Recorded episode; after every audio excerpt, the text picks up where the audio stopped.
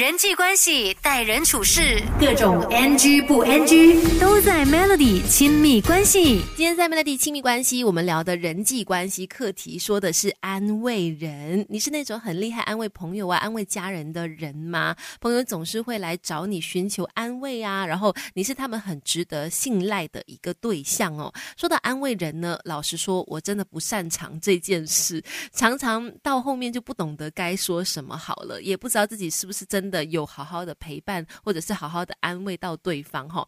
先来说一说安慰这件事情。其实研究人员呢，很早的时候已经发现到说，包括像动物之间，都会通过一些方式来去做到安慰、安抚的一个作用。比如灵长类动物吧，他们就会透过亲吻和拥抱，让对方平静下来。诶，这个方法呢，我们人类也很擅长做啊。我们常常也是会用拥抱啦，然后亲吻，或者是充满关怀的方式呢，来去安慰处于困境。的人让他们的情绪呢得到缓和或者得到一些安抚的情况哈，基本上当说到安慰人的时候呢，我觉得有的时候可能真的话也不用说的太多，就一个拍拍肩，就一个拥抱，可能这样子的安慰就足够了。但是如果你觉得除了肢体上的安慰之外，我也想要在言语上面提供帮忙的话，可以怎么做呢？等一下跟你聊。你好，我是翠文，继续在 Melody 亲密关系跟你聊聊安慰人的技巧。说真的，在真正去开始安慰人之之。前需要你先观察，要察言观色，看一下对方是不是真的需要你去安慰。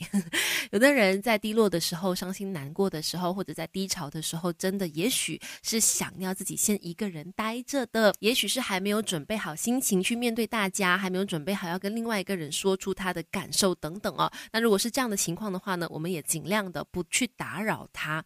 但是如果说你发现，诶，对方看起来是需要人安慰的，我们可以怎么做呢？第一个就是表达善意。去引导对方打开心扉，去告诉我们更多，倾诉更多，反正就是表达一个我一直都在这里，只要你愿意讲，我愿意听。然后再来呢，要让对方尽情的去表达他的感受，想哭就哭，嗯，可能想尖叫就尖叫，让他能够宣泄出来心中的一些感受哦。再来就是呢，也要提醒大家，在去安慰一个人的时候呢，不要急于去纠正对方。有的时候当下那个时刻呢，他真的只是想要说出他的感受而已，道理啦。或者是正确的方式应该怎么做啦？可能是在事后他的情绪比较平稳了之后呢，再找其他天好好的跟他聊，好好的跟他说。要不然在当下呢，其实什么道理都是听不进去的，也不用急于去纠正他的做法。当然，如果有相同经验、有类似感受的话呢，也可以在这个时候分享。因为通常在伤心难过、低潮的时候，也许会真的很希望听到有类似经验的人呢，来跟自己说说